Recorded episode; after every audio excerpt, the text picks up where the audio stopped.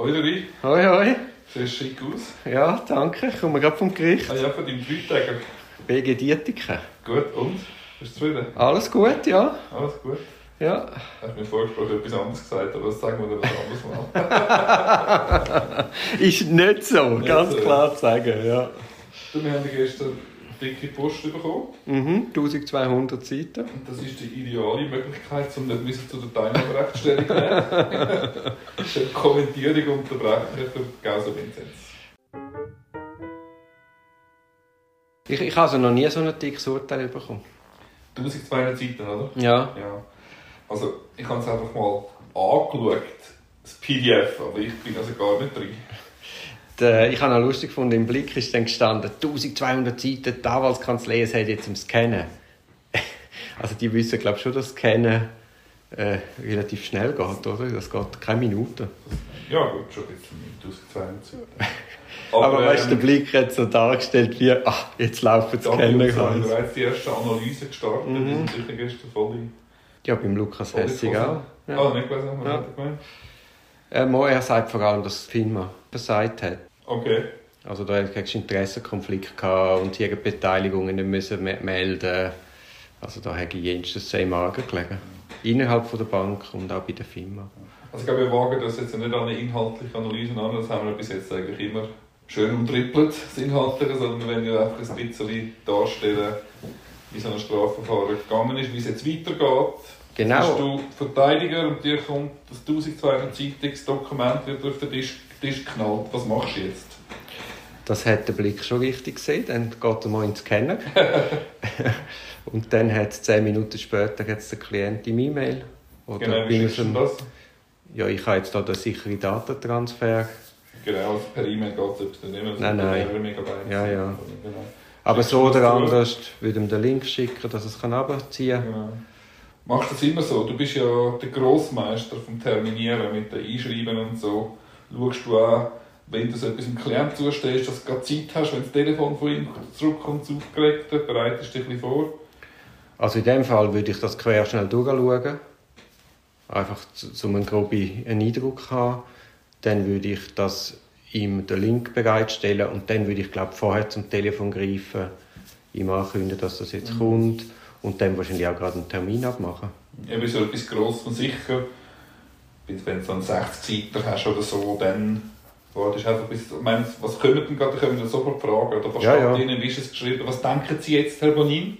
Oder? Ja, ja, aber Wie sieht es jetzt aus? Also in dem Fall hat man ja das Dispositiv kennt.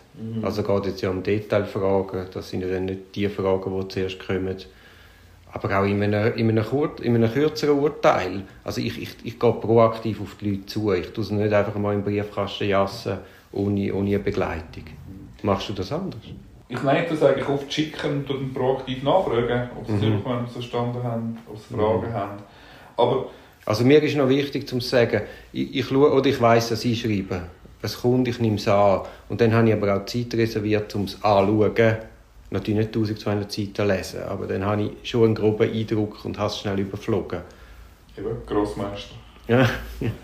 Ähm, ich komme noch oft die Frage über, oder die Frage von dem Klienten oder vom Klienten, wenn man so ein begründetes Urteil bekommen hat, so, und, und Herr Münch, wie sieht es jetzt aus? Kannst du aus der Begründung von einem Urteil herauslesen, wie die Erfolgschancen in einer Berufung sind? Wenn ich habe eine volle Kognition, es fängt ja klar bei Null an, die können es völlig anders begründen, wie siehst du? Also ein guter Freund von uns sagt ja, das erstinstanzliche Urteil ist ein Urteilsvorschlag. TF, genau. Ein ganz grosser Strafverteidiger auf dem Platz Zürich.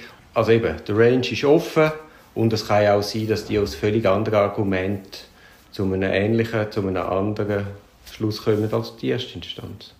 Und es ist ja, weil ja Menschen entscheiden, ist es unglaublich schwierig vorauszusehen, wie denn die die Sache sehen. Ich sehe es ähnlich. Also ich finde, man kann nicht...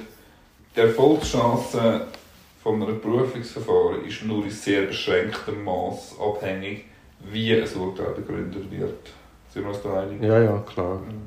Ich hatte äh, auch mal den Fall, gehabt, dass äh, auch zweite Instanz und dann, ich bin halt einer, der dann gerne hinanläutet und mal mit dem Referenten redet, was ja heute leider ein bisschen in Riegel geschoben worden ist durch einen Kollegen von uns.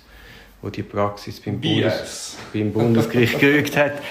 Auf jeden Fall habe ich dann dem auch mal angerufen, einem Oberrichter, der ist jetzt nicht mehr aktiv, darum kann ich es auch erzählen und sagen, ja, sage irgendwie im Gespräch, ja, aber das erstinstanzliche Urteil, ich wollte hören, wie er es sieht und sagen, ja, aber das erstinstanzliche Urteil ist doch super begründet.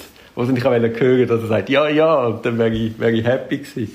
Und ich habe die Bestätigung vom Erstinstanz, war im Freispruch gewesen, und dann sagte er mir, ja, Sie müssen meine Begründung sehen. Das ist. Weißt du, wir sind die ist dann noch viel besser. Ja.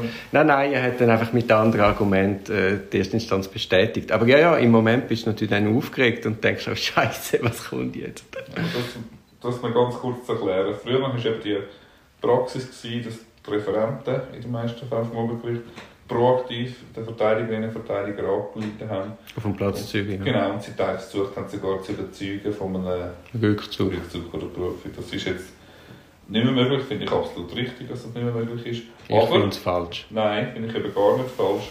Weil es steht dir jederzeit offen, dass du von dir als Referent kannst proaktiv anrufen und dann lässt, du dir von, lässt er sich von dir abnehmen, den Verzicht auf den Befangenheitsantrag und dann kannst du nach wie vor mit den Referentinnen und Referenten nach wie vor reden über das Verfahren. Es geht nur nicht mehr, dass die Oberrichterin oder der Oberrichter proaktiv dir anruft. Das finde ich richtig. Du kannst jederzeit kannst du nachfragen. Gut, jetzt sind wir Verteidiger auf dem Platz Zürich. Und jetzt läutet dir das Obergericht an und leitet dir nach, das zurückziehen. Ich meine, wo ist denn das Problem? Also er sagt das vielleicht vor der Verhandlung, aber das ist ja eine riesige Chance, dass man über die Sache allenfalls diskutiert, allenfalls Argumente zusammen erwägt. Also wenn das Rückgrat nicht hast, um in dem Moment mit dieser Person zu reden, also dann, ganz ehrlich, dann solltest du nicht Strafverteidigungen führen. Okay. Und ich möchte Also ich nicht gedacht, dass wir jetzt tatsächlich eine kontroverse Podcast-Folge haben, Uli, aber ich meine, denke an deine Klientinnen und Klienten, wie wirken das für sie? Schaffst du tatsächlich die Übersetzungsleistung, du alte, altes Schlachtross im Strafprozess, schaffst du die Übersetzungsleistung, den Klientinnen und Klienten sagen, ja, weißt du, das ist halt normal und easy, easy, wir haben noch viele Chancen. Jemand, der völlig unter Druck ist, am Anschlag, seit zwei, drei Jahren auf, auf ein Urteil gelangt, auf ein gutes Urteil gelangt und dann läutet der Oberrichter oder der Oberrichter an und sagt, zieh es doch am besten zurück. Aber du meine, willst, aber hey, du willst auch. Wow. Ja, ja, das sehe ich schon. Aber es wird ja dann nur offengelegt, was eh passiert. Und ich sehe nicht, dass wir, wir, wir, wir brüllen die jetzt, weil wir sagen, ah, die sind befangen und sagen es auch noch. Aber das, aber das Ja. Sagen ist eine Chance. Ist mir lieber, sie sagen es und ich kann damit umgehen. Ja, aber du kannst fragen, es soll dein Entscheid sein, abgesprochen mit den Klientinnen und Klienten, ob du jetzt anläutest oder nicht.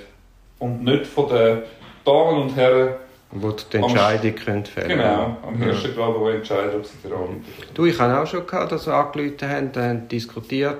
Dann ist, ist wie angekündigt, oder wie eben nicht angekündigt, aber wie, hinaus, wie allenfalls hypothetisch die Möglichkeit in den Raum gestellt wurde, dass es eine Verurteilung gegeben hat. Und dann ist man halt das Bundesgericht zu meiner grossen Genugtuung dann dort gewonnen und ist wieder zurückgekommen.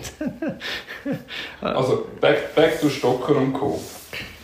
ja, es gibt ja gerade bei der Berufungserklärung, das ist jetzt, also man tut zuerst Berufung anmelden, innerhalb von zehn Tagen, nachdem das Urteil im Dispositiv vorliegt. Und jetzt in der Begründung läuft jetzt eine Frist von 20 Tagen, um die Berufung zu erklären. Plus ähm, die Klientinnen und Klienten aber sagen, also man hat jetzt nochmal 20 Tage Zeit, um die bereits angemeldete Berufung zu bestätigen. Das Genau. Gut, jetzt gibt es ja wie zwei Möglichkeiten. Zwei, sagen wir, Denkrichtungen. Die eine Möglichkeit ist, dass man einfach kurz erklärt, was man mit dem Urteil nicht einverstanden ist. Das hat man relativ zackig gemacht. Das ist eine Sache von, sagen wir, zwei Stunden. Max. Max. Oder man sagt, okay, die Erklärung ist schon eine Chance für einen ersten Standpunkt, ich gebe eine grössere Eingabe ein. Also man geht über die einzelnen Anträge raus und erklärt, warum man was wie anders sieht. Genau, Grossmeister Buturi macht das regelmäßig. Was ist deine Philosophie? Ich finde es eigentlich richtig und gut, dass man die schriftliche Berufungserklärung ein bisschen ausführlicher macht. Ich kann mir vorstellen, dass ein Oberrichter und Oberrichter das sehr interessiert liest. Jetzt ist das erste, das ist Oktober, Genau. Mai. Es ist einfach oft ein Zeitproblem.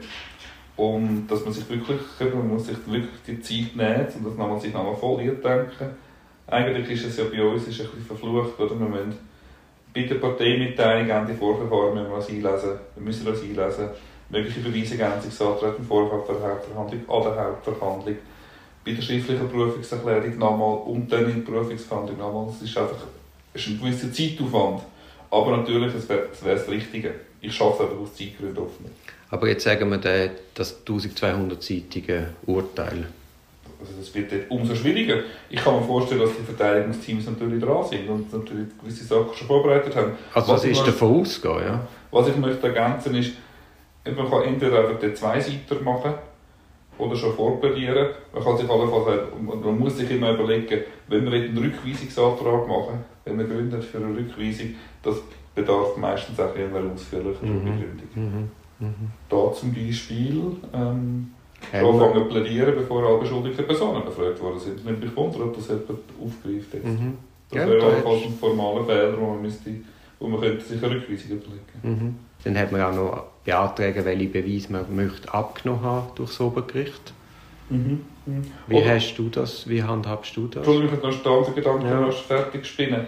Es ist eine Möglichkeit, wenn man einen Rückweisungsantrag macht, jetzt Obergericht kommt insofern in Anführungszeichen in Zugzwang, wie sie müssen die Abweisung von der Rückweisungsantrag begründen. Und da gibt es teilweise einen, einen Hinweis, in welche Richtung das Berufungsverfahren kann gehen äh, ab und zu kann es gewisse ähm, Hints geben. Oder? Das könnte sich taktisch im einen oder anderen Fall anbieten. Das ist vielleicht ein bisschen zu, zu mindfuck, oder, dass man das auch noch macht. Aber äh, das ist mein Gedanke. Was hast du gesagt mit den Beweisanträgen? Ja, die sind ja auch zu nennen. Ja, oder beziehungsweise man kann auch einmal wieder darauf verzichten. Äh, man hat im, äh, im mündlichen Prüfungsverfahren dann noch die Möglichkeit von Schrankenbeweisanträgen stellen.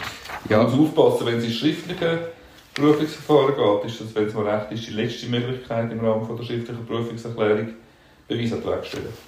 Gut, aber in dem Fall weist es jetzt gar nicht auf schriftliche Nein, nein, nein, nein, nein, Gut.